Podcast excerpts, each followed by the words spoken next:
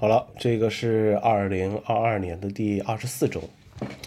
呃，很多新闻其实一周之后啊，呃，就没有什么人去关心了。呃，新闻或者热点，不管你是主动的去看还是被动接收的，你还能记得多少呢？很多新闻呢，呃，不能关心啊，也不敢关心。更主要的是，关心了呢，呃，也没什么用，对不对？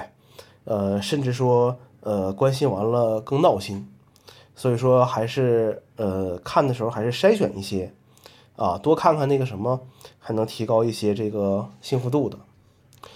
呃，WWDC 已经过去一周了啊，还有些余温，我们可以聊一聊。真正的果粉已经做了一周的小白鼠了啊，虚假的果粉，呃，下好了固件，还在观望中。呃，现在驱动我更新系统的动力啊，主要就是消除这个设置上那个角标。很多新功能真的是用不上，呃，但是不能让硬件随时保持更新的我，让系统和程序保持最新，啊，也是一种这个最后的这个倔强了啊。呃，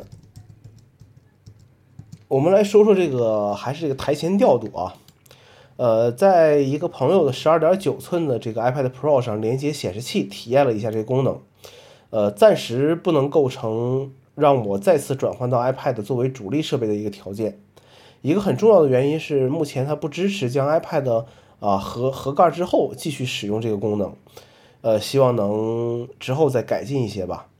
而 Mac 上的这个台前调度功能更像是为了迁就 iPad 而出现的，目前没找到什么合适的这个用途。然后今年的热点新闻啊，你还记得多少？刚出这个新很多新闻的时候。啊！大家疯狂的去蹭流量，不管真的假的，只要能博眼球就可以了。呃，大概也就是一周的热度，人们就会慢慢的去淡忘。上个月有什么新闻？上上个月呢？还记不记得了？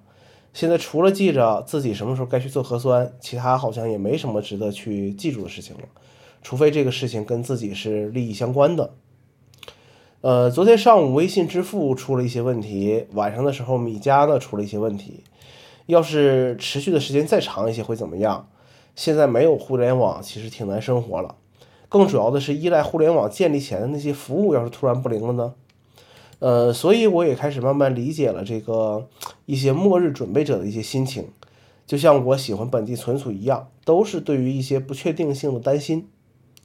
有多长时间没带现金出门了？有多长时间没有下载东西保存了呢？有时候是不是应该主动去尝试一下这个主动断网的生活啊？就像以前一样，出门就把这个蜂窝网络关掉，最后你会发现好像没那么多事情值得你操心和关注。呃，这是一个值得去尝试的事情啊，应该试试看，找个时间试试看。半个月过完了，半年还会远吗？这周就是这些内容，我们下周再见。